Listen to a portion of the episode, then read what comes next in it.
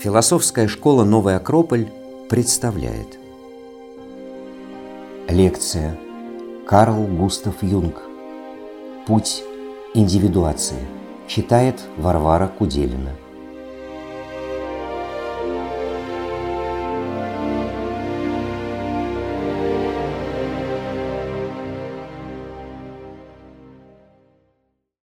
Меня зовут Варвара Куделина, я являюсь преподавателем этой школы. И э, расскажу немножко про формат. А, мы, лекция займет где-то около полутора часов, и в конце будет возможность на обратную связь, вопросы. А, если, конечно, возникают вопросы по ходу, тоже можете писать их в чат, но а, да, ответим на все вопросы уже в конце, поэтому можно будет подключиться и в режиме звука, и письменно задать ваши вопросы, ну и вообще поделиться, да, как как вам эта тема. Еще пару вводных слов. У нас сейчас э, начались лекции, которые вот проходят онлайн, да, в наших новых условиях жизни, такой вот в самоизоляции и на карантине. И, собственно, с одной стороны, нет возможности живого общения, с другой стороны, мы поняли, что это тоже очень хороший шанс присоединиться людям из других городов, и я знаю сейчас, да, есть среди вас тоже а, люди э, не только из Москвы, а из разных городов, и это очень приятно. Так что будем осваивать такой новый стиль общения. И а, это одна из наших э, лекций, которые сейчас проходят таким образом. Завтра в это же время будет лекция о стойках, как жить в трудные времена читает Максим Ладыгин. И в воскресенье будет, то есть у нас такой каждый день получается воскресенье, будет Наталья Чуличкова, а, с лекцией «Лабиринт». И в, в понедельник Андрей Грошев, руководитель нашей школы, будет читать лекцию о Египте. Не пропустите, это, в общем, очень интересно. Вот, и э, есть все расписание у нас на сайте. А самое главное, что во вторник мы начинаем новую онлайн-группу курса нашего «Философия для жизни». И это тоже для нас такой новый опыт, новый эксперимент. Поэтому все, кто хочет, может, присоединяйтесь, зовите своих друзей. Это также э, курс, который доступен для всех городов. Он будет да, вот, полноценно проходить онлайн а, несколько месяцев. Вот, так что, в общем, вот такие у нас новости. Напомню еще разочек вам про курс еще да, в, в течение нашей лекции. Ну что же, итак, Карл Густав Юнг. Я надеюсь, здесь собрались, да, и те, кто э, уже как-то с ним знаком, и те, кто только хочет еще познакомиться, но в любом случае нас э, привела и объединила сегодня в этот вечер такая вот да, любовь, жажда к познанию.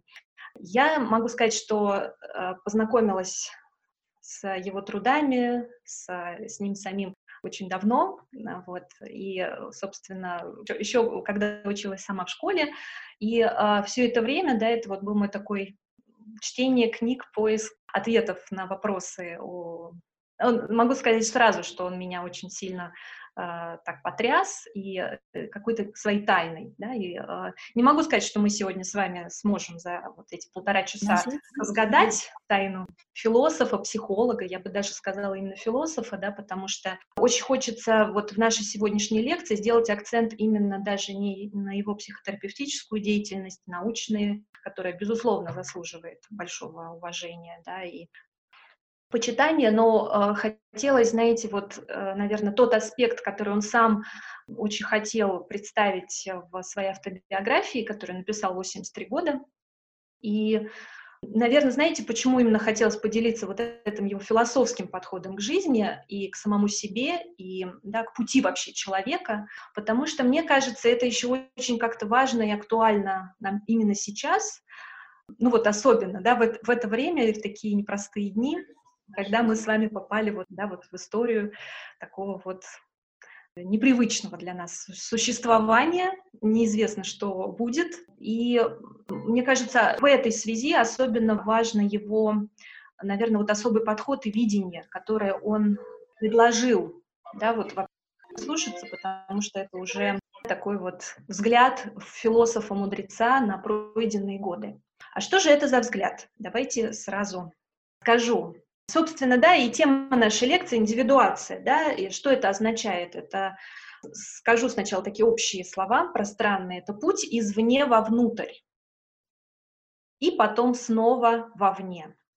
Сейчас пока так это назову, да, потом еще, конечно же, мы будем разбираться и расшифровывать, что это означает.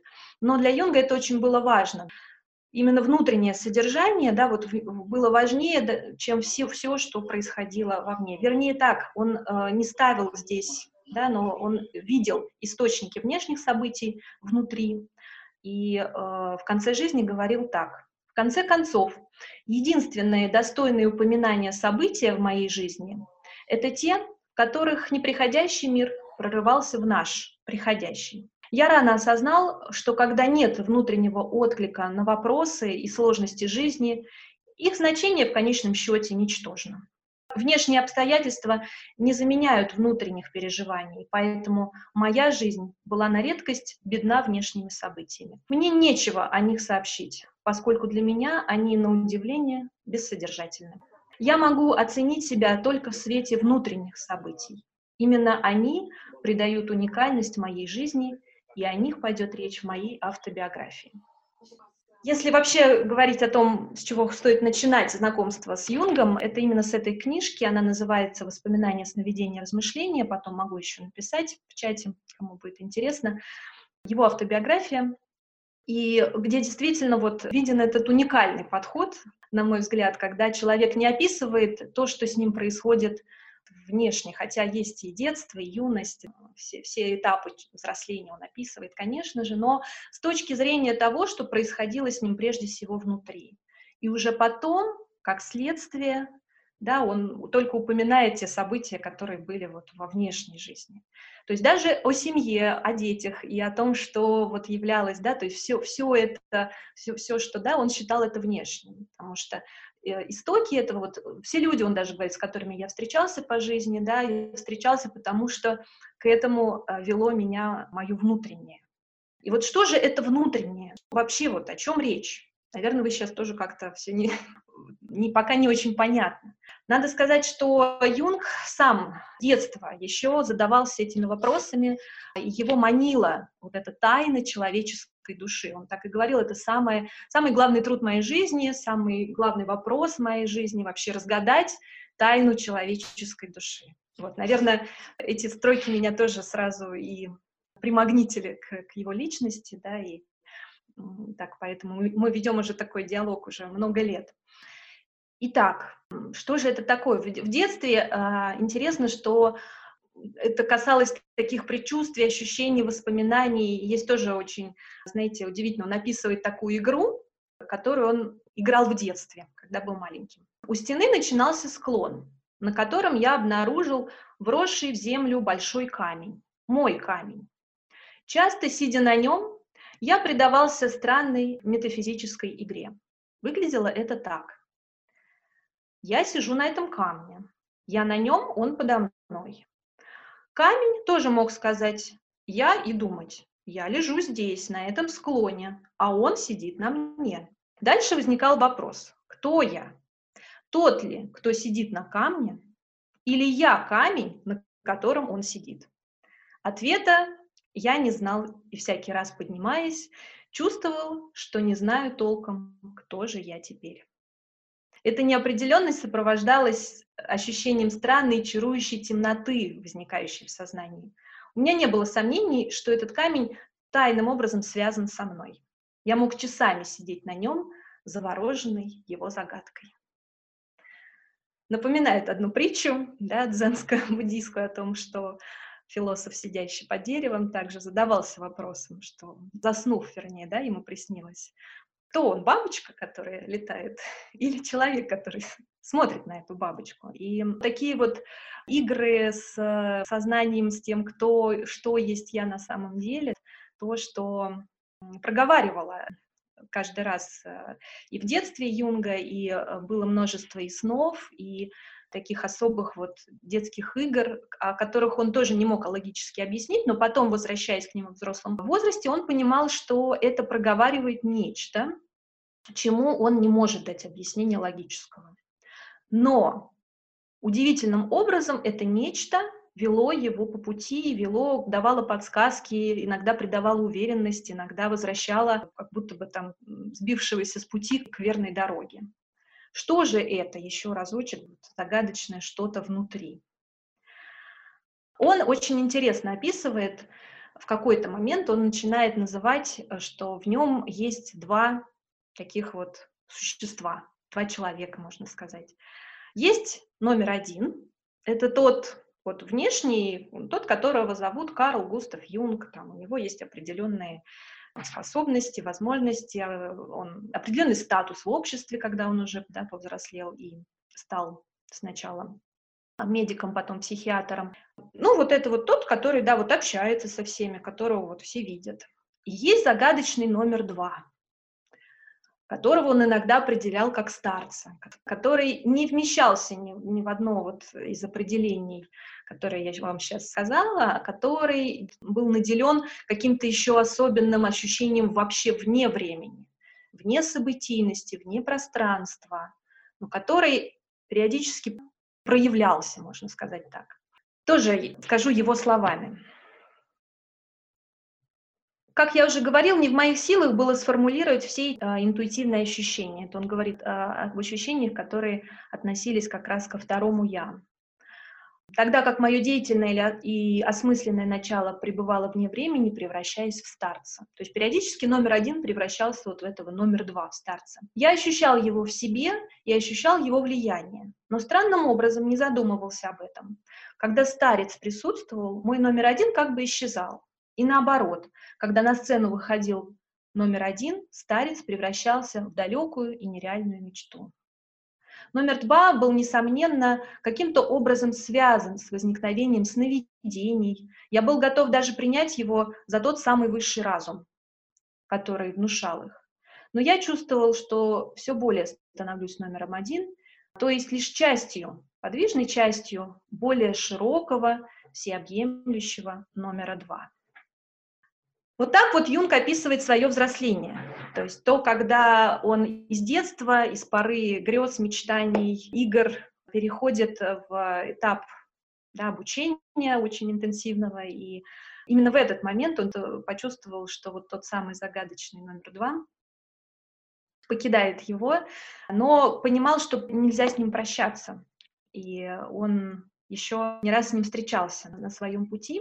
Давайте тогда э, для того, чтобы тоже уже, наверное, от лирики э, больше к эм, тому, что как чуть-чуть перенесемся во времени, да, к теории Юнга, то, что он э, из, эм, смог сформулировать как структуру личности, теорию личности. Посмотрим с вами, о чем здесь речь, что есть внутреннее, что есть внешнее, что предчувствовал Юнг еще в детстве, в юности, да, что сопровождало его всю жизнь. И самое удивительное, ну или, может быть, да, это такое счастье, а, что он открыл путь, как это исследовать. И, собственно, всей своей жизнью э, и оказывая помощь своим пациентам, и проходя свои этапы и кризисы, он исследовал, продолжал исследовать вот эту тайну человеческой души. Ну что, давайте посмотрим, к чему он пришел. Я сейчас покажу вам картинку. Итак, Давайте разбираться потихонечку. Будем именно идти поэтапно, потому что здесь уже очень много терминологии. Все, что относится к... Вот вам, наверное, видно мою мышку, я надеюсь. Все, что относится к сфере первого, номер один, да, помните, это тот, который действует в этом мире, мы можем назвать это сознанием. А есть центр этого сознания, это эго. И есть то, что называется персоной, но об этом мы еще попозже поподробнее поговорим, да, сейчас не будем останавливаться, но вкратце можно сказать, что это то, как мы представляемся социуму, да, то, что эго — это то, что, как мы думаем про себя, да, то, как мы себя вообще ощущаем, осознаем, а персона — это то, что видят другие, то, как, какими, какими мы предстаем для них. Или еще есть второе название — маска но мы попозже про это поговорим. И есть то, что идет под линией сознания, индивидуальное бессознательное и коллективное бессознательное. Можно было бы это объединить все вообще одним большим словом сначала. Бессознательное. И вот сейчас остановимся поподробнее на этом. Во-первых, есть разница. Сознание — это вот такое тоненькая полосочка, да, которая вот у нас над. И как айсберг можно представить, да, вот такая верхушечка. И есть вот эта вот остальная часть пирамиды айсберга, которая находится внутри.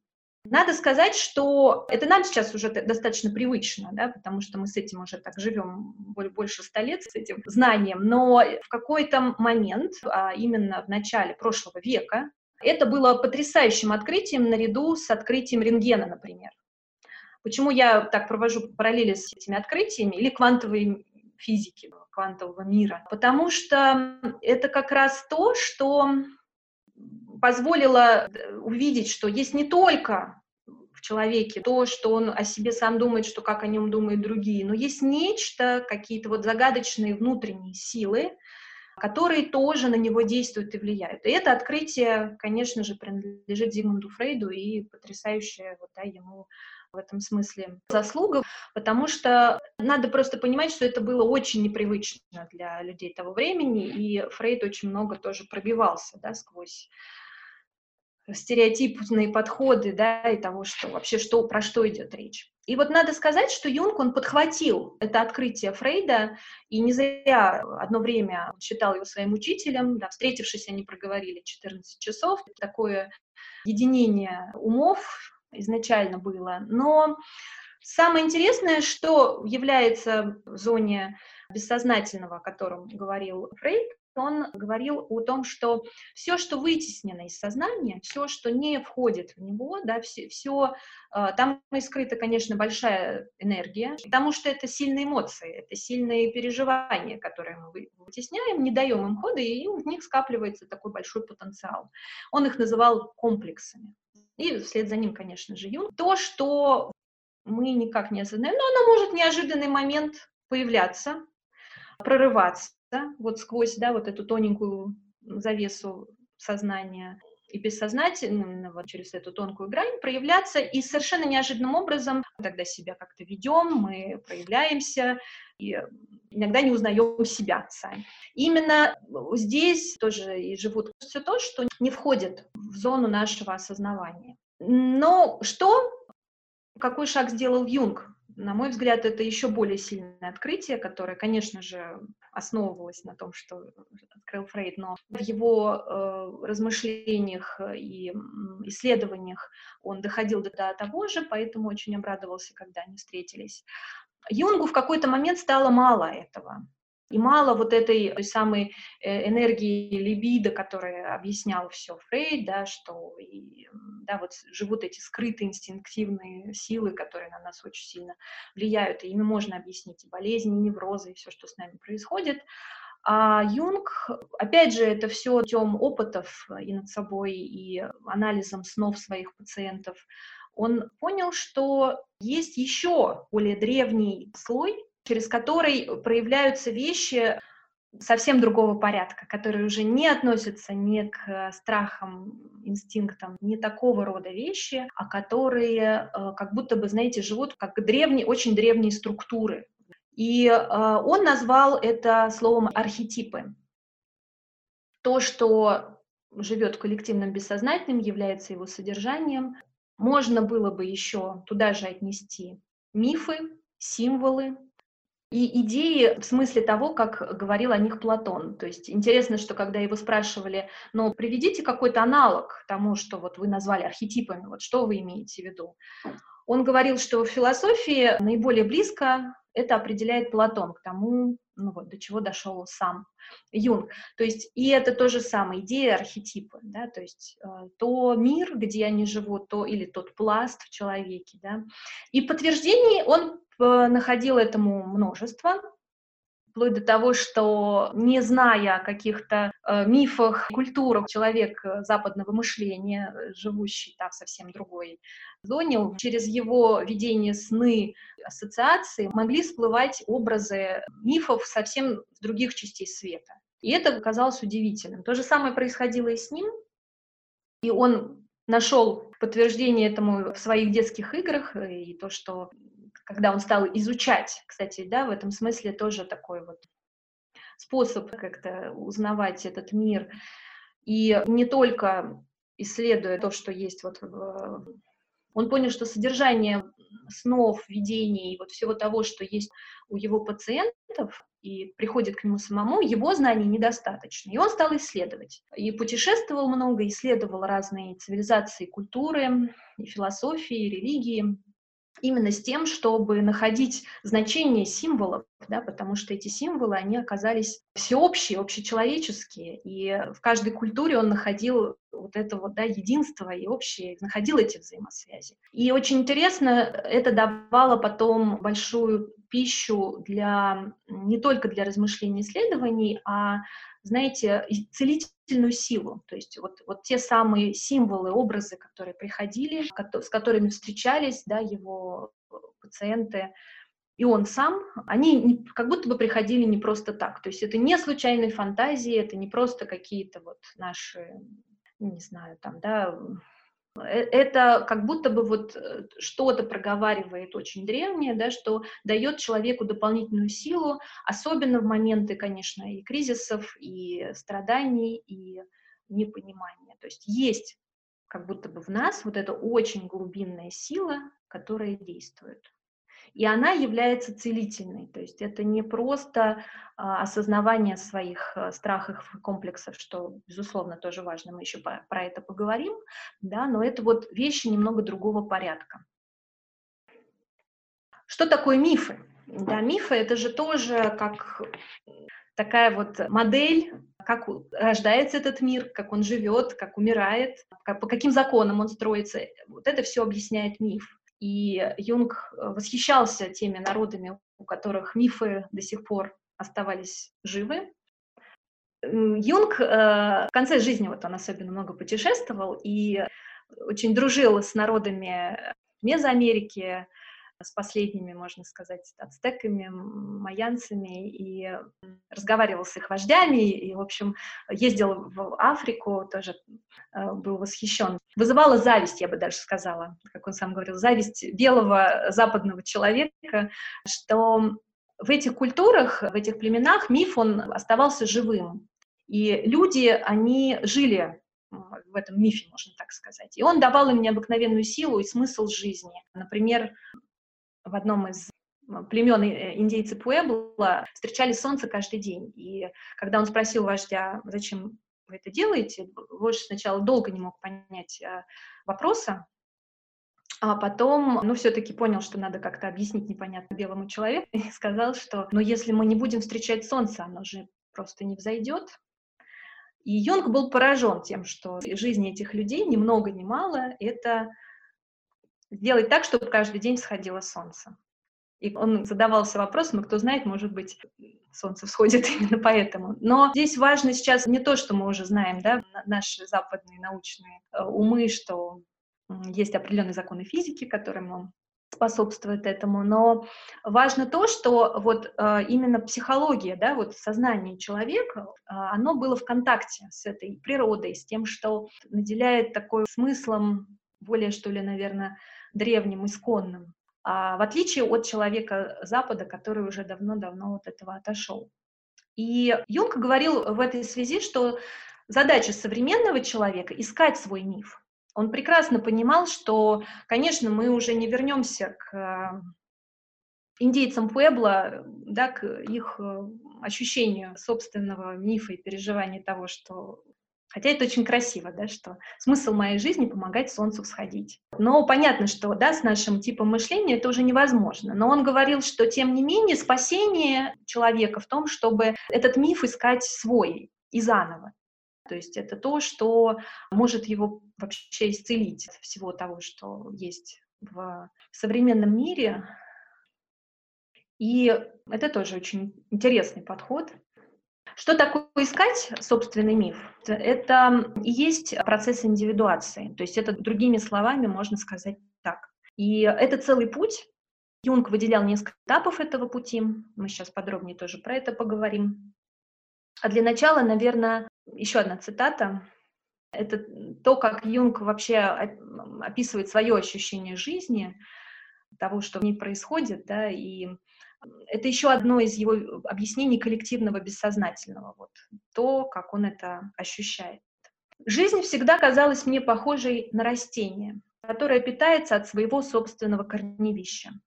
В действительности же она невидима, спрятана в корневище.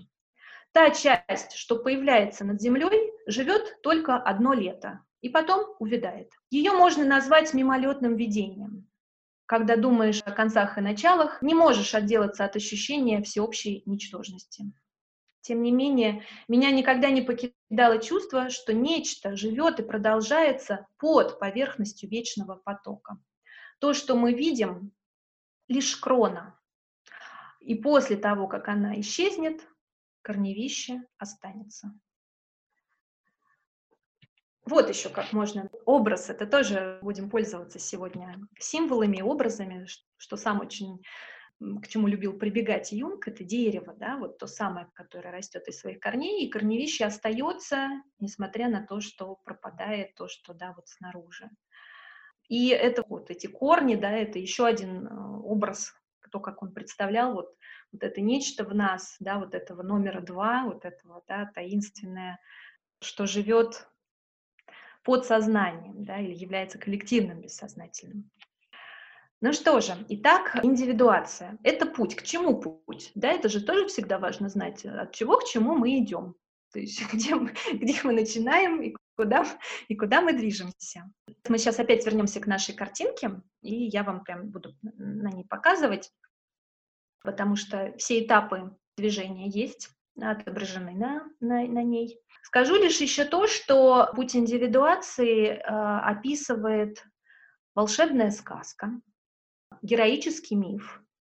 Это все про это же, друзья. Это все тоже про путь к своему центру, мы могли бы сказать, путь к своему настоящему я, путь вот к тому ядру личности, вот такому самому глубинному, центральному. Можно много, да, давать определение этого пути.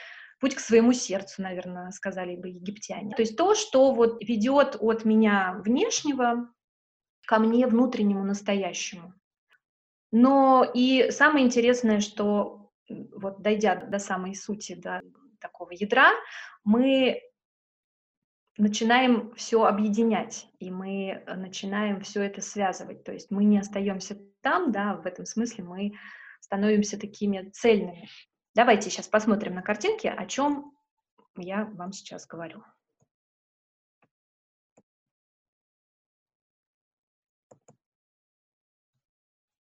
вот у нас э, наше сознание, эго, да, то, как мы ощущаем себя в этом мире. И, э, как мы уже говорили, есть наша персона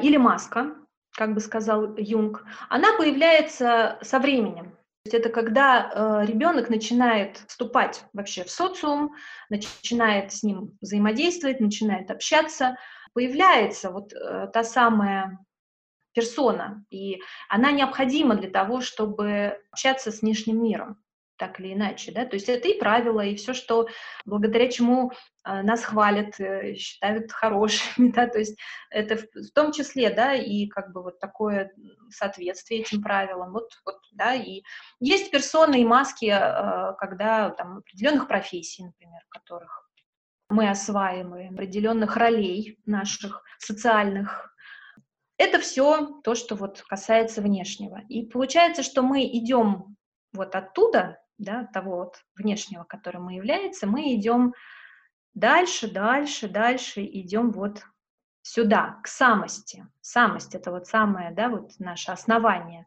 этого, не знаю, пирамиды, ну, конуса, наверное, да, на рисунке конуса.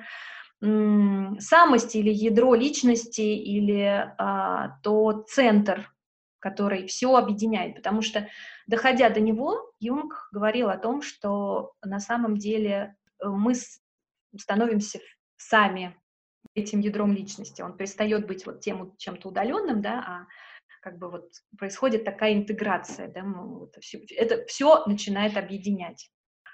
И как в сказке наш путь начинается с пускания стрелы, с шага за порог, когда мы решаемся что все-таки пойдем, потому что, ну, э, тоже сразу скажу, что путь индивидуации, наверное, это вот, ну, хотя Юнг говорил, что естественный процесс, и он должен осуществляться каждым человеком. Вот как раз это очень природосообразный процесс. Вот сама природа хочет, чтобы мы таким образом, да, вот шли по этому пути и познавали самих себя.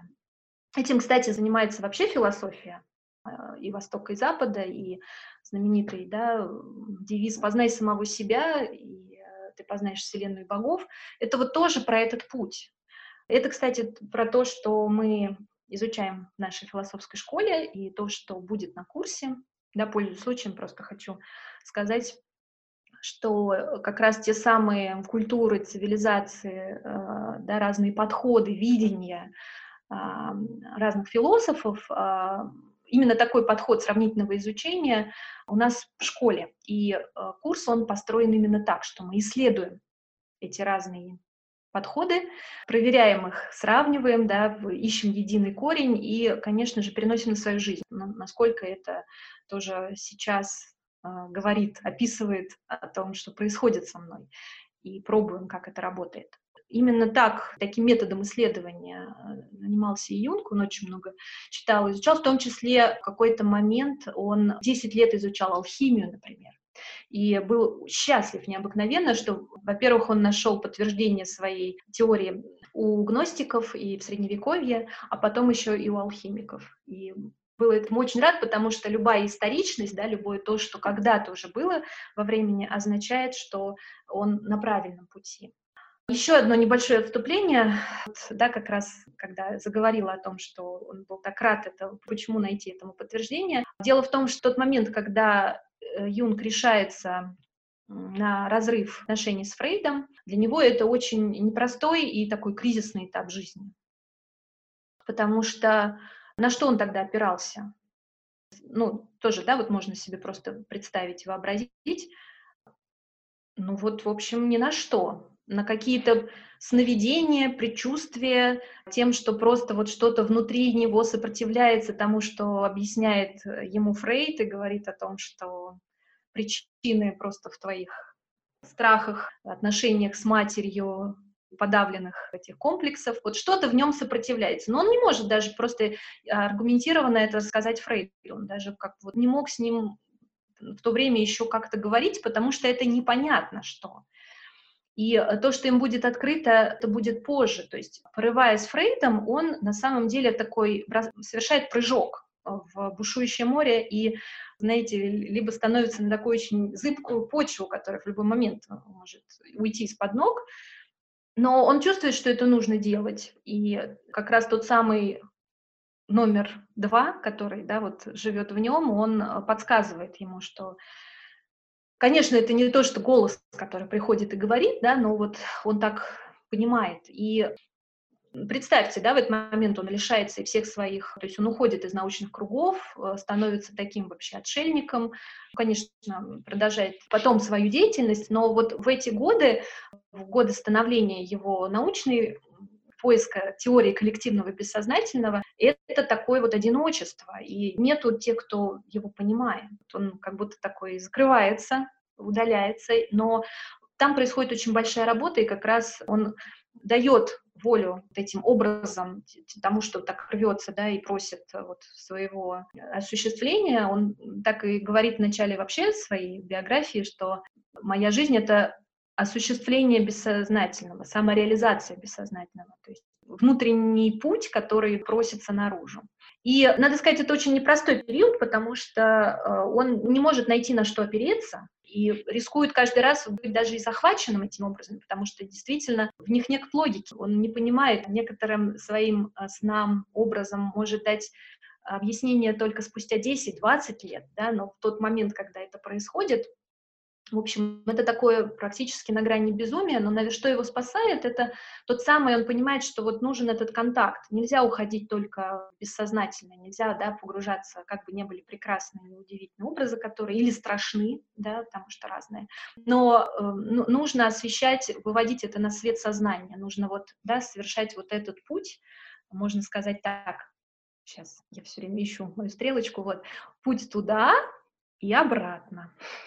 Этот путь, он должен все время, да, вот таким образом осуществляться, потому что Юнг сам на себе почувствовал, что это очень опасно. Именно поэтому он радуется, что когда находит подтверждения исторические своего видения, теории, уже не говоря о том, что он потом это встретит в разных культурах со всего мира, и найдет этому объяснение в мифах и в сказках, которые он тоже будет исследовать. Так что действительно вот этот шаг за порог — это такое решение. Есть такая сила, которая толкает изнутри, или этот голос, наоборот, очень тихий, и... но голос логики всегда забивает, голос разума, он всегда, э, рассудка даже, я бы сказала, скорее, он очень такой, понимает, э, что в этом мире и как ему стабильно жить и комфортно, и э, как раз хочет быть как сказать, знаете, как писал сам Юнг, что вот этот номер один, он хочет быть один, и не признает никакого номер два, потому что номер один хочет все контролировать, потому что ему так хорошо и очень удобно. Ну, то есть наше сознание, оно да, любит быть всегда как эго скорее, ну, в таком вот образе управления. И когда начинается диалог с этим невидимыми с какими-то силами, да, и с этой тайной, очень некомфортно становится. Мне кажется, наверное, каждый тоже это проживал на своем опыте, вот, да, что-то непонятное, любой вот выбор, да, который подсказывает нам, не знаю, наш вот есть какой-то внутренний голос, всегда найдется очень много логических нет и э, каких-то препятствий, чтобы только это не осуществилось. И тем не менее, да, Юнг решается, тоже делает шаг, и наш герой из сказки, ну, как мы знаем, и мифологический герой, он тоже решается, делает этот шаг. Что же он встречает? Юнг описывает вот эту первую встречу с бессознательным. Интересно, да, что есть, знаете, как будто бы вот причина того, что мы с вами начали двигаться, она все-таки вот здесь, в самом нашем вот глубине нашей самости, в том, что что-то в нас знает, что нам туда. И поэтому образы вначале они могут быть э, очень вдохновляющими и такими целительными. Это всегда образы, которые, знаете, вот такой интегрирующей или какой-то очень мудрой силой обладают. Юнг их называл это архетипы старца и мудреца, и того, что вот вообще какого-то самость — это как такой вообще космический человек, который в себе все объединяет. Если мы вспомним с вами сказку про Ивана Царевича, то это, собственно, тот самый Кощей, с которого все началось, потому что это же он сначала, да, похитил Василису Премудрую. И, то есть, фактически мы не сразу его видим на сцене, но с него начинается сказка. То есть, вот она, это вот начинается все того, что живет очень глубоко, вот эта древняя сила, да, почему еще Кощей, он же древний, он бессмертный, то есть то, что в вечности живет, то, что вот не умирает в нас, и вот оно как будто бы зовет. И, слышав этот зов, мы делаем шаг за порог, но встречаем не очень сначала. да? Встречаем э, испытания, которые происходят на пути, и мы с вами прекрасно знаем в любой сказке, и на пути героя есть эти испытания. Юнг говорил это таким понятием первый этап — это встреча с тенью. И почему он первый и неизбежный? Потому что есть у нас вот эта наша персона, да, или маска. И это же не есть мы, правда же? То есть та роль, которую мы исполняем, да, или то, как мы хотим, чтобы нас видели, да, и, и это не есть то, кем мы являемся на самом деле. Но эта персона, тем не менее, эта маска, она может очень, знаете, как вот такая перчатка латексная, да, которую мы одеваем вот на, на наше настоящее, да, внутреннее эго, вот оно может быть обтекаемой практически этой формы. И вот для того, чтобы она такой стала, а может очень сильно не соответствовать. То есть может быть такой вот, знаете, огромный какой-то вот надутый шар, который вот мы из себя представляем.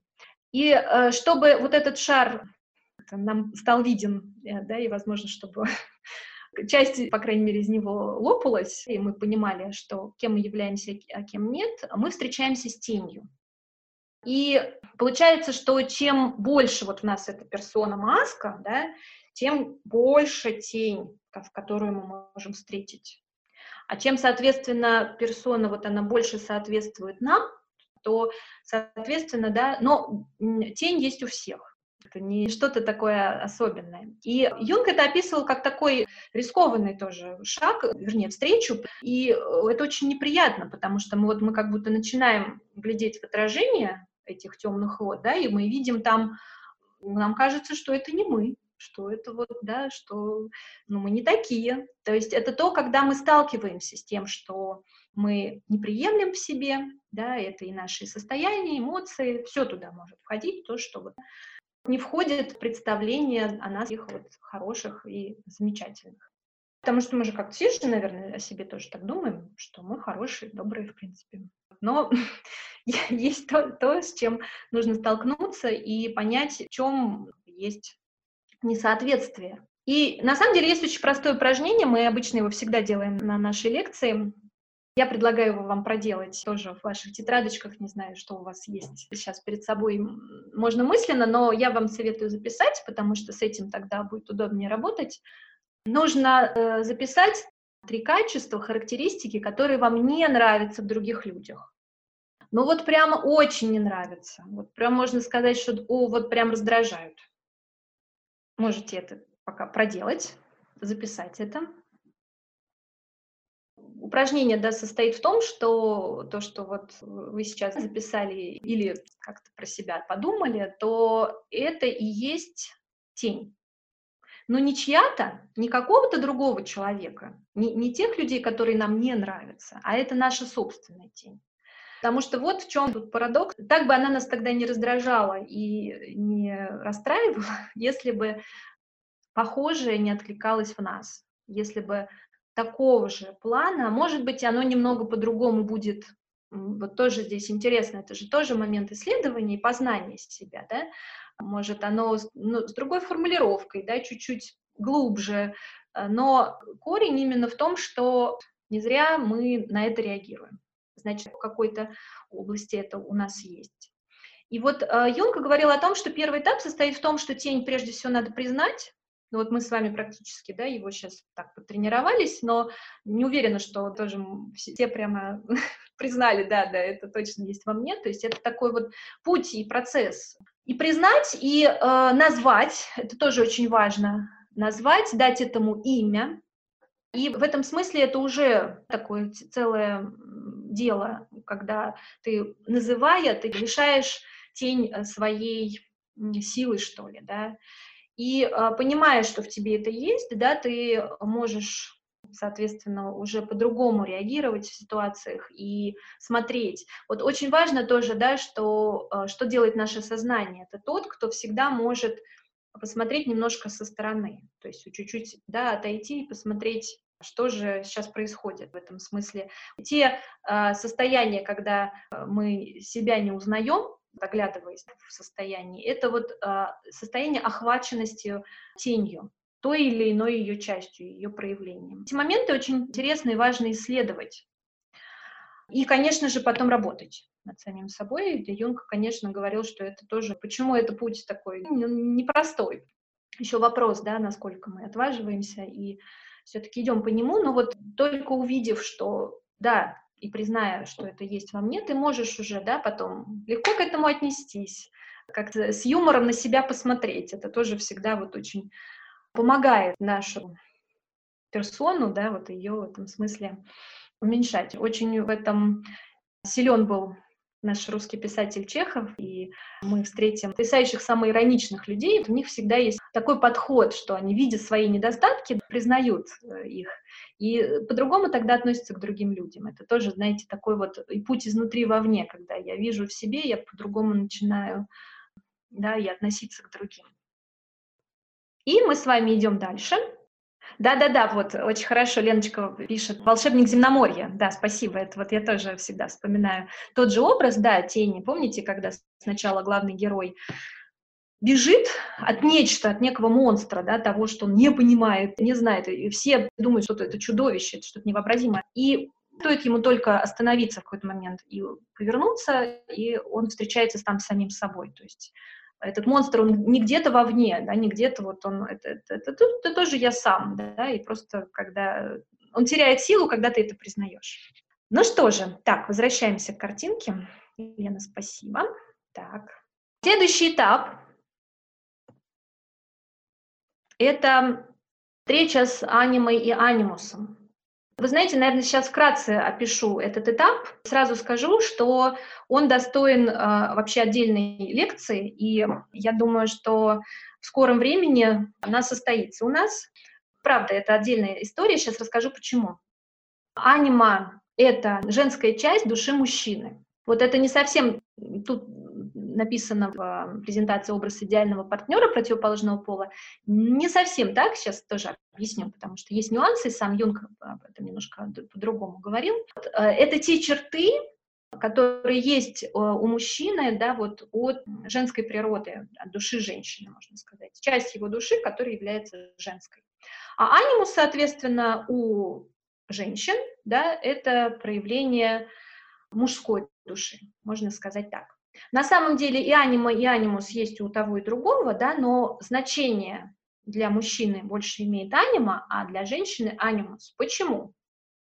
Потому что это тоже те части, которые находятся вне сферы его сознания. Видите, что они еще дальше на, на границе, по-разному. Юнг, конечно, вот он не рисовал именно такую схему, мы не знаем где, но он называл тень аниму и анимус, что они наравне. Это не значит, что э, мы с вами победили окончательно тень, это э, сделать невозможно, да, и вот тогда мы встречаемся с анимом и анимусом. Нет, это процессы, которые может происходить параллельно. Но почему эта встреча так важна? Потому что знакомство вот с этой своей э, частью, то есть это тоже теневая часть души, но только обладающая вот этими э, характеристиками женскими у мужчин и, соответственно, наоборот души женщины — это анимус, да, то есть это будут вот характеристики мужской души. И это то, что совсем не осознается нами, и поэтому очень важно тоже да, встретиться э, с этим.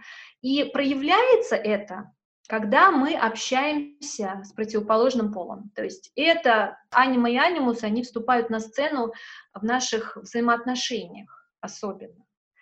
И, конечно, особенно, когда это взаимоотношения пары, да, но не только это, и любые дружеские отношения вот мужчины и женщины тоже, да, будут проявляться, то есть это именно когда взаимодействуют наши разные полы, можно сказать. Оказывается, что это очень тоже важный этап для познания себя и для индивидуации, о котором Юн говорил, что да, и этого не избежать. И почему? Потому что с одной стороны, анима, она в мужчинах, если она неосознанна, она является той самой тенью, и она э, будет проявляться, да, как такими вот всеми негативными качествами, излишней эмоциональностью, такой вот истеричностью, даже стервозностью, вот, вот все, что такое, не, неуравновешенностью, все, что вот есть такого вот негативного проявления. Если это неосознанно, если это не естественным образом не взаимодействует в отношениях, потому что при общении, да, мужчины и женщины, мы как бы шлифуем, что ли, друг друга, да, то есть э, встречаются вот эти наши разные части наших душ, и мы при определенных усилиях и стремлении друг к другу, мы начинаем замечать, что почему я так себя веду, почему вот именно так сейчас это проявилось, и это часто является причиной да, того, что люди перестают быть вместе, но это лишь потому, что вот произошло вот это вот ослепление своей вот этой негативной частью, и человек не добрался до того, что на самом деле есть очень красивые позитивные части и анима, и анимуса и анимы, и анимуса. Есть тоже этапы, по которым у нас развиваются отношения, и что мы ценим в партнере э, на разных этапах, и очень там Юнг это описывал этапами. Что касается анима, это привлекательность сначала физическая, потом да, увлечение чувствами, эмоциями, такая романтическая история.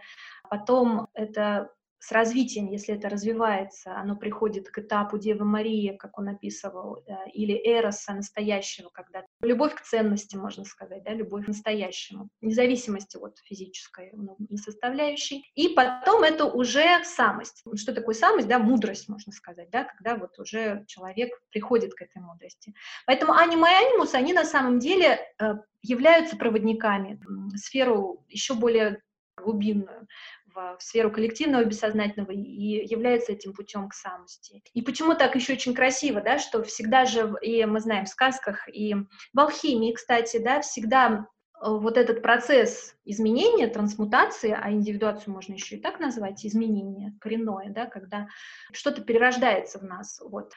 Есть вот этот процесс э, соединения, когда получается, он называется священным браком или алхимической свадьбой, и свадьба в волшебных сказках, да, и на пути героя всегда есть та недостающая как бы его душе, вот вторая половина, с которой они объединяются. Ну вот это вот и есть принцип мужского и женского, да, что вот это то, что должно в нас объединиться. И внутри нашей души, но через отношения внешние. Вот что тоже интересно, да, что мы говорим сейчас о внутренних процессах внутри каждого человека, да, но они развиваются в наших внешних контактах и в нашем, опять, вот взаимодействии противоположным полом вот в данном случае. Поэтому это опять, видите, вот этот путь туда и обратно. Да? То есть опять мы говорим о том, что мы выводим это огне.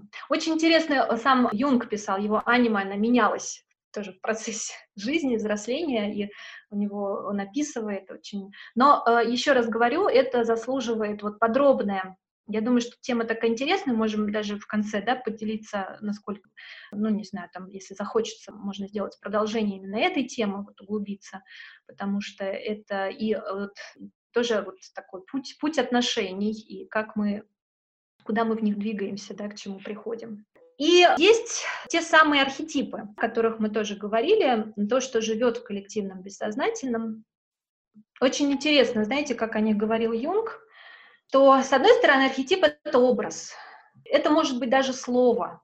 В любом случае, это символ, некий символ, но он э, так и останется лишь только словом или образом таким, знаете, отстраненным, холодным, как он говорил, что человек даже может говорить про это, но э, как будто бы это вот как во сне он говорит. Или, например, вот, да, архетип один исследовал Юнг, это Великая Мать, он говорит, он может изучить все касательно образа Великой Матери в разных традициях, культурах, но если он никак не, не свяжет это со своим опытом и со своей жизнью, и эмоционально никак не будет причастен к этому, знаете, вот, да, не переживет это в своей жизни, эту связь, то это так и останется просто словом, просто образом.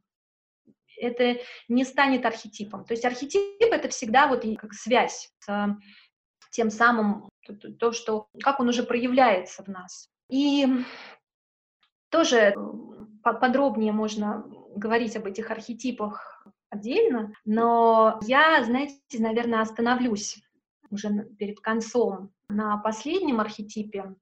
Ну, как последнем? Юнг говорил о шести таких очень самых значимых архетипов, и одним из них вот итог может быть созревание нашей анимы, она может превратиться в деву, в великую мать, анимус э, в старца, мудреца. Есть еще один архетип, о котором говорил Юнг, это архетип возрождения. Это, видите, как интересно, это не образ, это процесс. То есть вот он говорил об этом как о таком очень важном, том, что живет у нас а, внутри и является такой важной частью. И, собственно, это он и называл, в том числе, путь через возрождение, да, он называл в том числе еще одно название индивидуации. Поэтому, наверное, это еще так тоже для нас сейчас актуально. Итак, о возрожденении. Э, мифов о возрождении мы тоже с вами увидим в каждой культуре, в каждой древней цивилизации. Есть представление о том, что нечто уходит, возвращается вновь. Наверное, знаете, сегодня предлагаю остановиться на одном мифе, э, греческом, который был тоже очень важен в свое время да, для инициации и вообще вот мистериального действа, знания в Древней Греции, это миф о Диметре и Персифоне. Хотя, конечно, подобные мифы и Исида Осирис к ним относятся, да, и в Египте мы встретим, и у шумеров, и в Вавилоне, и в Китае, и в Японии. Есть переклички в Мезоамерике, конечно же, такого рода мифов. И почему еще, наверное, знаете, вот тоже останавливаюсь именно сейчас на нем, потому что, наверное, он не просто описывает процесс индивидуации, а мне еще показалось, что, опять же, вот то время сейчас, в котором мы живем, возможно, будут какие-то аналогии. Давайте посмотрим. Всегда это интересно проводить эти аналогии с собственной жизнью. Вы, наверное, вкратце помните, да, ну, совсем, да, в общих чертах напомню, сюжет мифа о том, что есть богиня Диметра, ее называют еще матерью такого то есть она тоже одна из архетипов а, Великой Матери, но не только, да, еще и правительницы, и та, которая дает жизнь всему на земле. У нее есть дочь Персифона, которую похищают в какой-то момент загадочный э, некто, и мать не знает о том, что произошло с ее дочерью, что произошло с Персифоной. И начинает ее искать. И вопрошает богам, добивается от них ответа и узнает, что Персифону похитил царь подземного царства Аид, и она находится сейчас у него. И тогда Диметра погружается в печаль, она уходит в пещеру, снимает с себя все облачения божественные, и в этот момент на земле наступает засуха. И начинаются болезни, неурожаи, голод, беды. А, в общем, да, земля на грани такой большой катастрофы. И тогда, собственно, боги обращаются к Диметре, чтобы она смогла вернуть свою дочь, чтобы это осуществилось. Диметр проходит еще целый путь поиска дочери и приходит в подземное царство и находит свою дочь в супружестве с Аидом, которая счастлива, а, не помнит о том, что было в прошлой жизни. И она договаривается с Аидом о том, что часть времени Персифона будет э, на земле со своей матерью, а часть времени жить а, с Аидом да, в царстве такой вечности. Да, приходит души умерших. И а, Аид дает ей гранатовые зернышки, и Персифона вспоминает о том, кем она была, и возвращается на землю, и в этот момент наступает весна. Давайте просто вкратце сам миф о чем он, собственно? Что это за такой важный для нас э, такая модель, архетип? Понятно, что мы сейчас не будем говорить о временах года, да, и о том, что это в том числе символ весенне-летнего периода, который сменяет осенне-зимний. Сейчас речь немножко не про это, хотя это хорошая аналогия с природой, потому что в этом смысле такие же процессы происходят у нас внутри. Это тоже очень можно проводить эти связи. Но мы, конечно же, сейчас говорим про человека, про то, что путь, который происходит в нас. Есть такое время, когда жизнь шла своим чередом, и все цвело, было наполнено деятельностью, на земле как-то все было лето, все было хорошо, но приходит момент, и, похоже, это тоже, знаете, как модель, закон того, что это неизбежно должно произойти, утрачивается. Утрачивается нечто очень важное для нас. Подобно тому, как Диметра утрачивает свою дочь Персифону.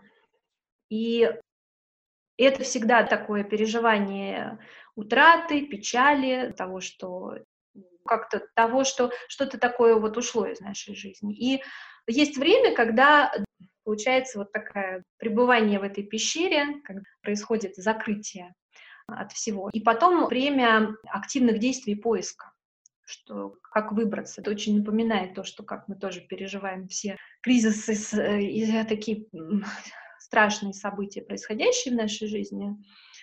Мы идем в какой-то момент, отправляемся на поиск того, что утрачено, того, что нужно вернуть. И это тоже похоже на вот этот процесс наш, да, когда как будто утраченный рай, который мы возвращаем. Или можно сказать, что это вот те же самые образы детства, мечты детства, когда вот человек, особенно в моменты каких-то возрастных кризисов, не зря часто опять возвращаемся к тому, о чем мы мечтали, э, к чему стремились, потому что был вот тот период золотой, или юности, или детства, какой-то период нашей жизни, когда все было возможно. И тратив это, забыв, да, как будто погрузившись в забвение, мы должны вот опять это найти и вернуть. И интересно, где находит Диметра Персифону. Она находит ее в царстве вечности. Там, где э, ничто не умирает, там, где нету... И Персифона обладает этими характеристиками бессмертия, она, она бессмертна. То есть это то, вот, что свойственно ей. И находясь в этом... Видите, как интересно, Диметрия Персифона, она даже в мифах часто их вообще соединяют в одно божество. И э, очень интересно, да, вот каким образом, как, тоже, как похоже, та же разделенность есть в нашей душе, когда она разделяется, и мы утрачиваем одну из ее важных частей, отправляясь на поиск. Тоже как такой вот символ того, что это нужно найти. И найти, получается, не в этом мире, найти в мире Почему это тоже подземный? То, о чем и говорил Юнг, да, то, что такой является вот основой всех, да, всех людей. Куда все уходит и откуда приходит вновь, да, то есть это вот то, что тоже принадлежит этому миру. Но Персифона, видите, как она и принадлежит этому миру, и не принадлежит.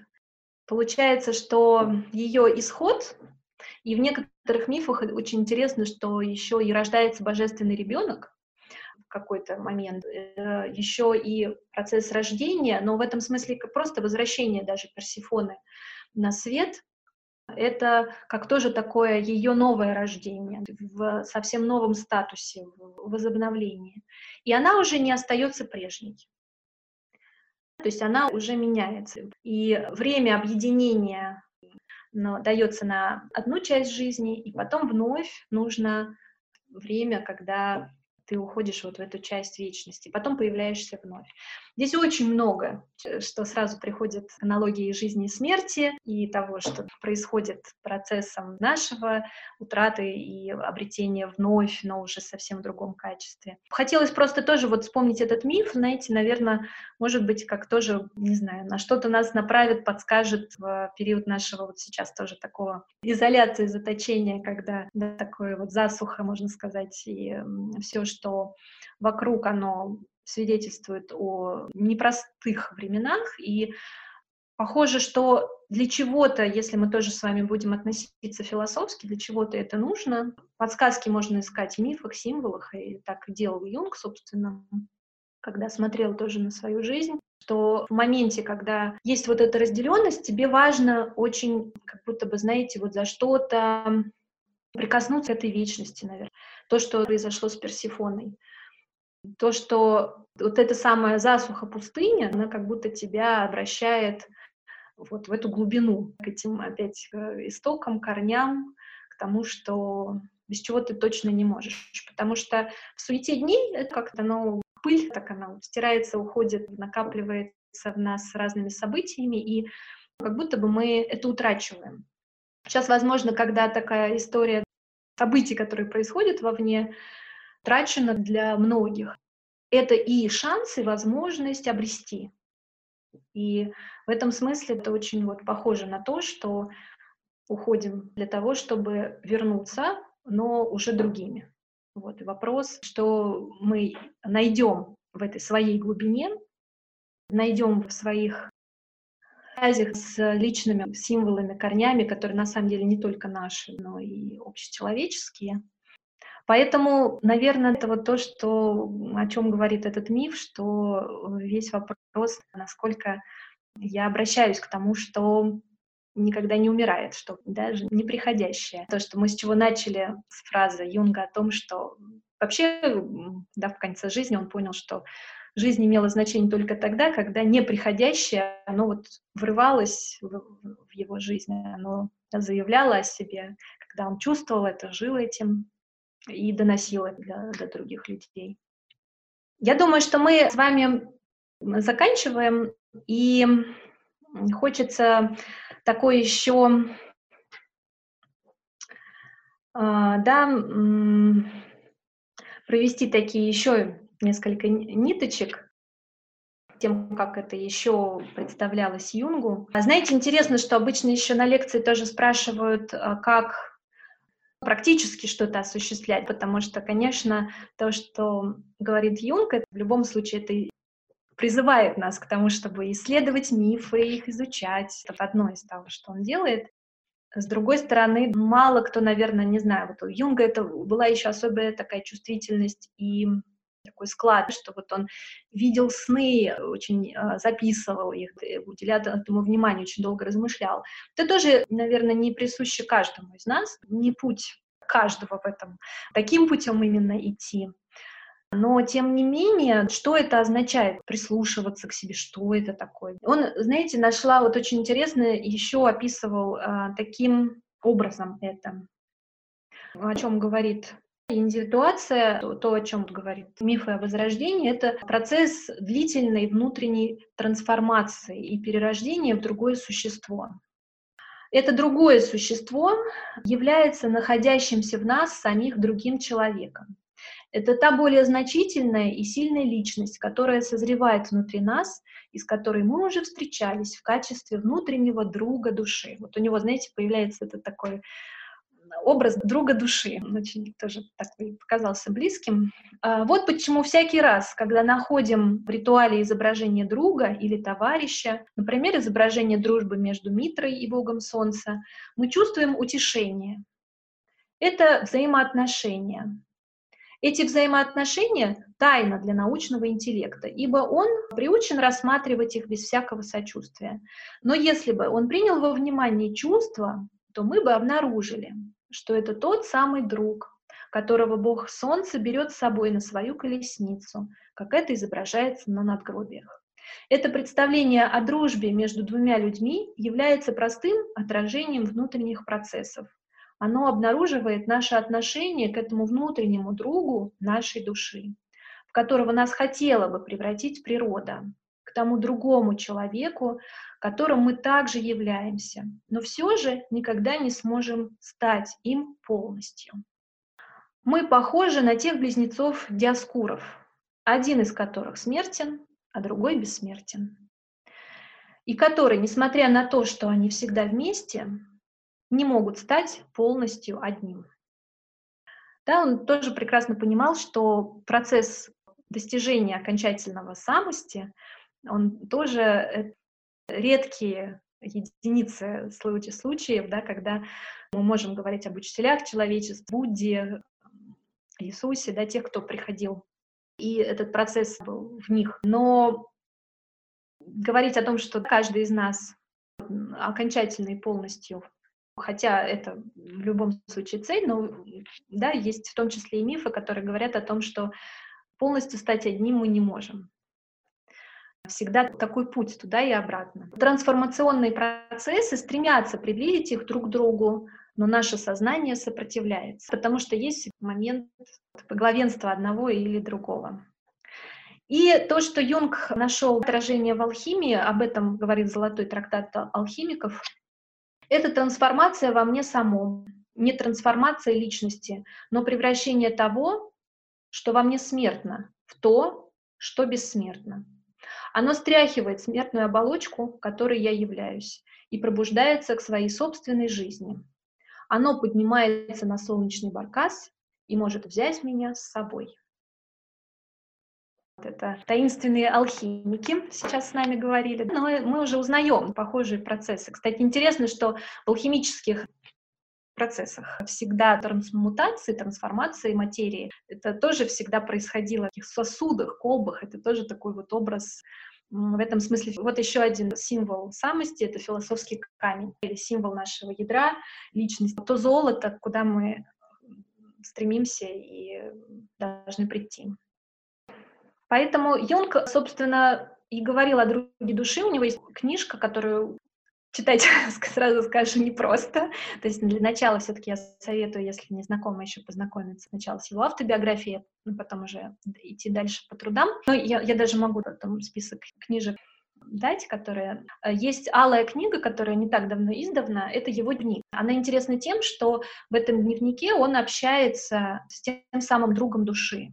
Или, как мы вначале говорили, вот с тем таинственным старцем, или номер два. Да, вот, вот он а, говорил, что очень важно признать его существование и а, начать с ним общаться. И не всегда э, в этом смысле это, ну, как-то будут какие-то понятные и логичные, скорее наоборот. То, что мы услышим от него, но, тем не менее, это та часть, которая вот есть в каждом из нас. Он при том, что говорит, что не думайте, это никак не относится к процессу, который происходит в умалишенных, да, то есть это не, не сумасшествие, это реально существующее. Вот. Главное найти к этому путь. И, собственно, дневник — это вот один из таких путей, но когда ты не разговариваешь сам с собой, вот как будто ты вопрошаешь. В этом смысле тоже диалог с судьбой, диалог с жизнью, да, когда ты вроде бы задаешь эти вопросы вовне, на самом деле ты же обращаешься, да, вот к этой своей сокровенной части, внутренней настоящей природе, которая знает ответы, которая является тем самым старцем, который живет не, не одну лишь вот эту жизнь, подобная растению, которое уйдет, тот, который вот а, живет в нас теми корнями.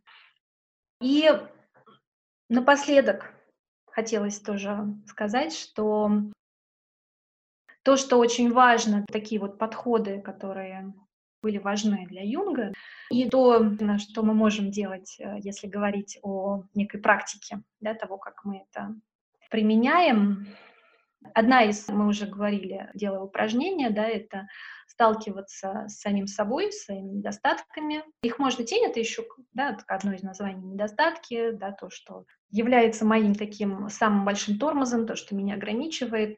Видеть это, давать этому название, понимать, что это есть, и, соответственно, тоже балансировать в этом. Понятно, что мы будем только все равно своими достоинствами да, работать, то есть это не вопрос э, сражаться против, не сражаться против, да, а наоборот, э, видя и понимая, придать этому его истинную ценность, что не, не так уж оно и велико. Все, что есть, оно можно взять за руку и идти вместе, да, как с любым страхом, который есть в нас.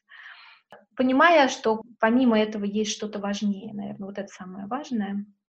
То есть это путь познания самого себя, и об этом, кстати, говорит еще мудрость Древней Индии, которая тоже посвящена часть лекции нашего первого курса, мы про это подробно говорим. Есть то, что касается исследования, то, то что как вот тоже находить вот эту связь с символами, как пробуждать в себе эти архетипы, потому что Юнг тоже очень интересно говорит, любая идея, которая кажется, ну вот приходит извне, нам кажется, она приходит извне, но на самом деле она это тоже отражение того, что внутри откликается. И в этом смысле тоже смотреть, что откликается, что вот ведет, а, как такая вот архетип моей жизни, можно сказать. Хотя их, э, да, на, на пути мы встречаем не один, но вот тем не менее, что вот будет так сильно от, откликаться. В этом смысле это вот такой еще и процесс исследования, когда ты понимаешь, что, ну, недостаточно того, что я знал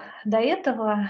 И именно здесь важно не любое исследование, да, а именно сравнительное исследование, когда ты видишь, как это откликается в разных древних культурах.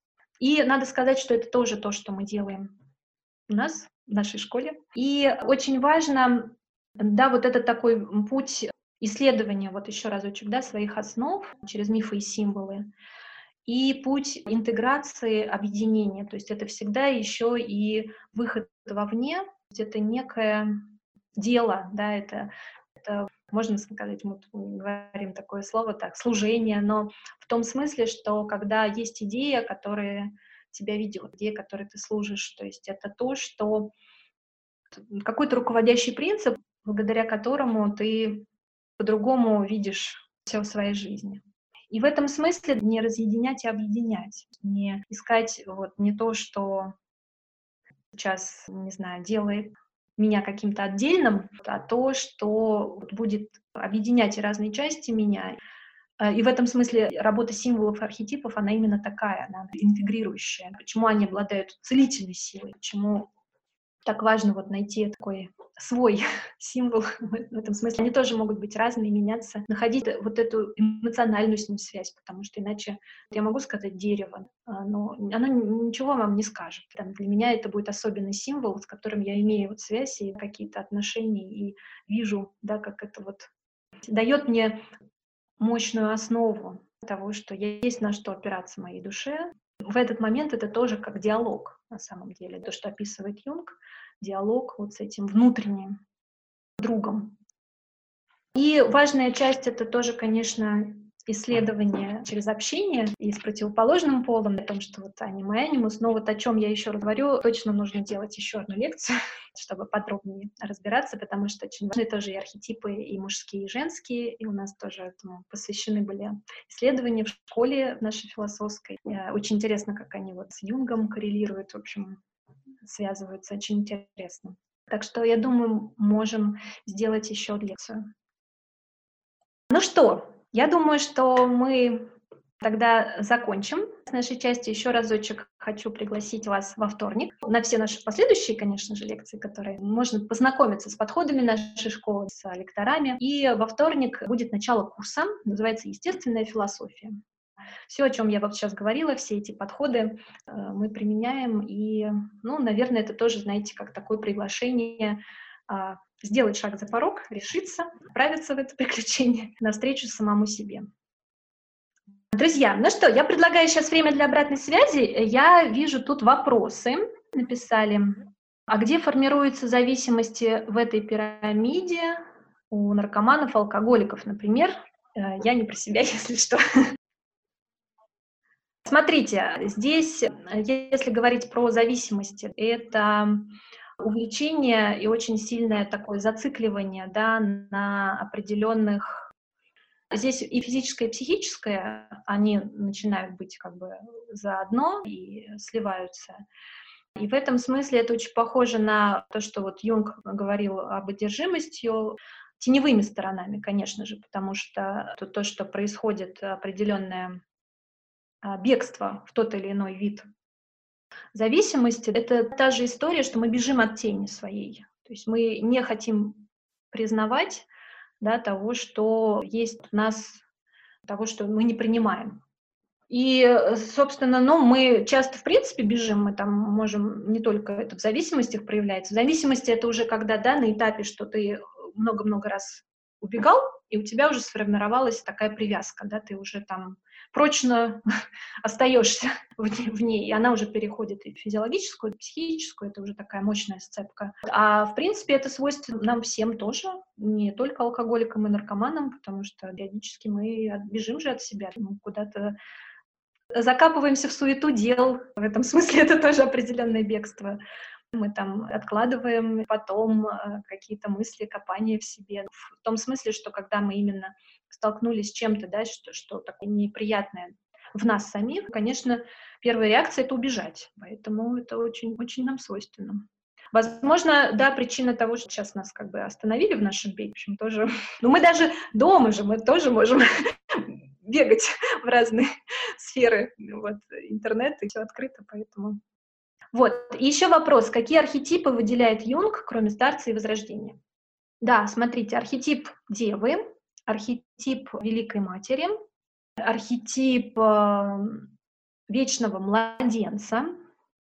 Очень интересно. В общем, о каждом, знаете, можно отдельно просто. Старцы Возрождения. У него есть такая книга, называется «Душа и миф. Э, точка. Шесть архетипов». Там он как раз об этом говорит. Там очень интересные исследования каждого архетипа. Ну, при том, что очень она собрана, кстати, это не он ее писал, что интересно, она собрана из разных статей его, и, и даже комментариев к исследованиям мифологов. Ну вот, но тем не менее, это такое интересное чтение. Я ее тоже сегодня использовала, кстати, в подготовке лекции. Так, вопрос а, от Ирины из Перми. В чем селительная сила символов? Да, мы сейчас чуть-чуть вроде бы поговорили про это. То, что вот я сейчас сказала в конце, это то, что а, это когда какая-то часть нас вот, да, отделенная, или мы немножечко такие тоже разрозненные, наше сознание иногда оно тоже такое, вот, да, как осколки зеркала, в котором в каждом свое отражение, что-то свое отражает. Вот символ, он имеет эту интегрирующую силу. То есть он объединяет. То есть это, знаете, вот ощущение, когда ты как будто бы становишься целым на уровне, если ощущения, можно так сказать, как будто бы появляется а, ясность, она не всегда это длительный какой-то эффект, все равно потом мы раздробимся, и это такой тоже процесс естественный, но тем не менее символ помогает собрать едино вот в какую-то одну основу меня. Но опять же, символ а, не как символ, к которому я отношусь вот просто как, знаете, ну вот со стороны. Это уже символ, который проник в меня, с которым я живу уже ну, какое-то время, да, и вот как будто бы еще, ну, вот знаете, как вот, не знаю, начинаю дружить с ним, что ли, вот как еще сказать, когда начинается такая целительная сила символа. Хотя, а, если говорить, это тоже уже напоследок скажу, о психотерапевтической э, истории, да, э, которая сейчас тоже очень активно развивается последователями Юнга. Просто для нас сейчас была на лекции важна часть именно философская. Там есть э, методики визуализации. Есть даже упражнения, когда ты в воображении представляешь некий символ, что-то, и это уже вот обладает вот такой способностью, по крайней мере, знаете, очистительной. То есть это как будто тебя немножечко так э, очищает от э, налета да, всех э, мыслей, будничных каких-то дел, э, расчищает вот это пространство для внутреннего мира. Ну вот любое вообще действие нашего вот воображения, но только это не фантазия, а воображение, это тоже, кстати, одна из тем наших лекций а, отдельная, да, когда именно вот работа воображения, это, по сути, и есть вот этот диалог с душой, это приобщение к этому внутреннему миру. В общем, символ в переводе — это связь. Это связь неба и земли, это то, что объединяет. Именно поэтому вот он имеет эту интегрирующую силу, то, что объединяет разное, разные части нас, смертные и бессмертные. Я могу вам много сейчас говорить, это надо прожить, почувствовать, поэтому это вот такой... Можно конкретный пример встречи Юнга с неизведанным в его жизни, с тем, что имело для него более важное значение, чем события его жизни. Таких примеров множество он описывает в биографии, э, в том числе один я приводила в самом начале, это тот самый камень, на котором он сидел.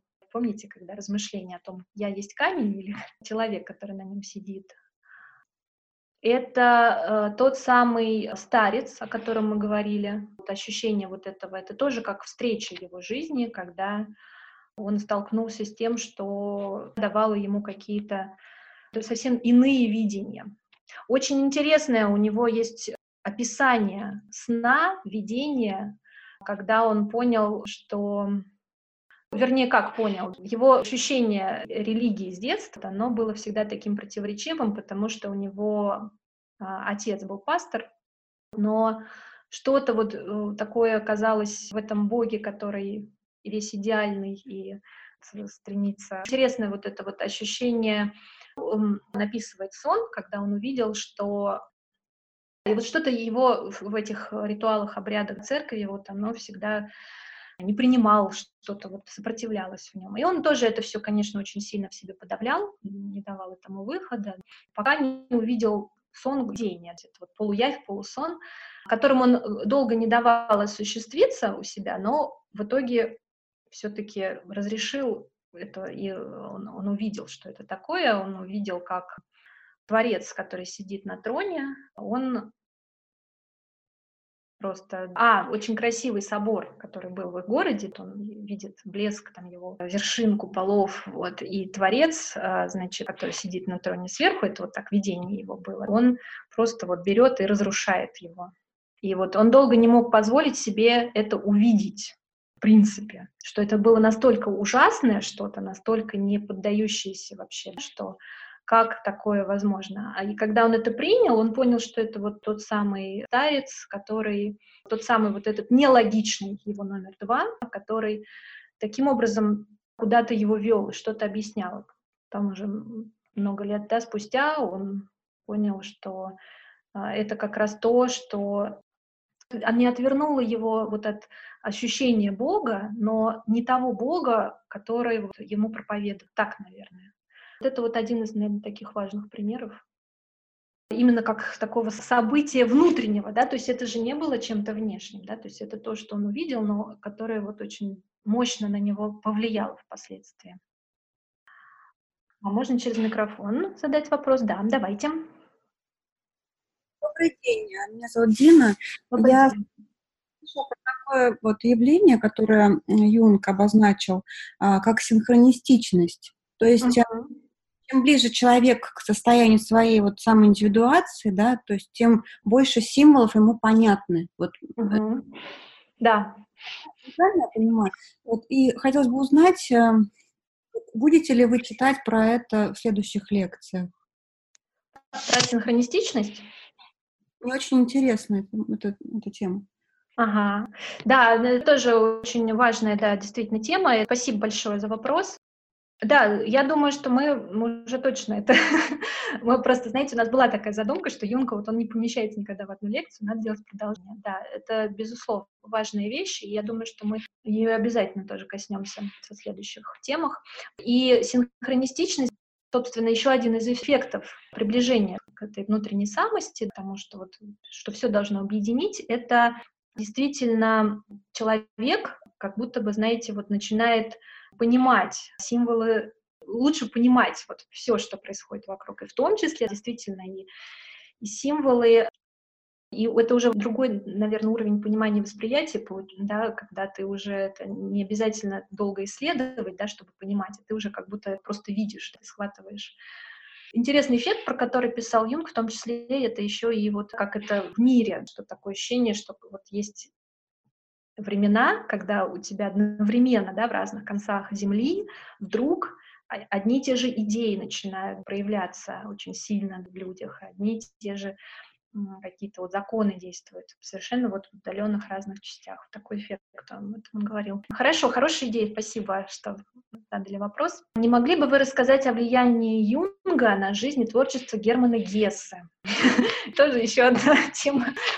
Если в двух словах, у них была переписка в какой-то момент. Я читала несколько их писем.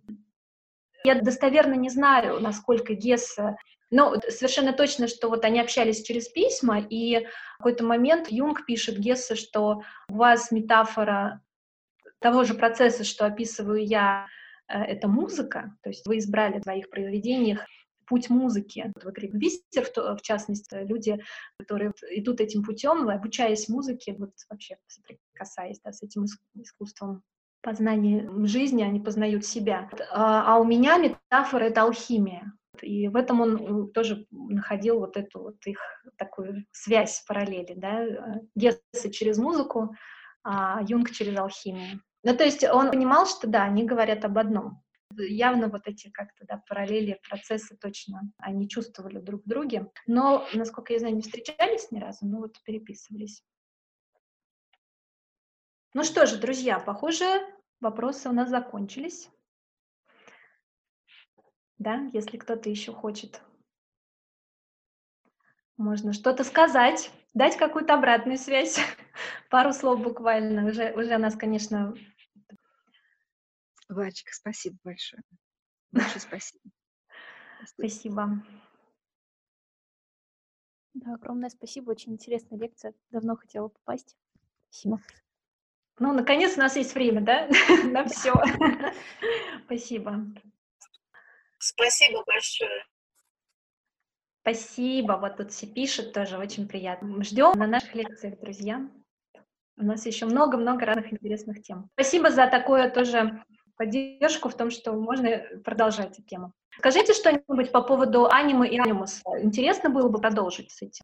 Что-то можете гукнуть? Да, очень.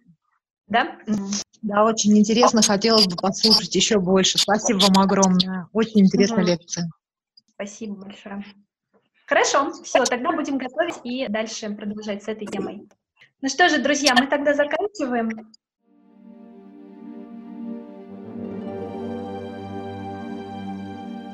Чтобы не пропустить новые материалы на нашем канале, не забудьте, пожалуйста, подписаться на него – Приглашаем вас также в гости на лекции, практикумы, мастер-классы и курсы творческого развития, расписание которых можно найти на сайте философской школы «Новый Акрополь» акрополис.орг.ру До встречи!